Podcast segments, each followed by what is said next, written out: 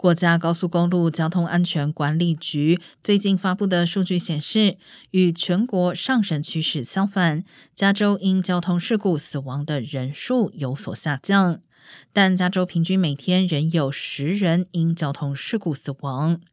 在二零二二年第一季度，泉州共有九百四十四人因交通事故丧生，比去年同期的一千零一十八人减少百分之七点三，扭转了疫情期间交通事故死亡人数急剧上升的趋势。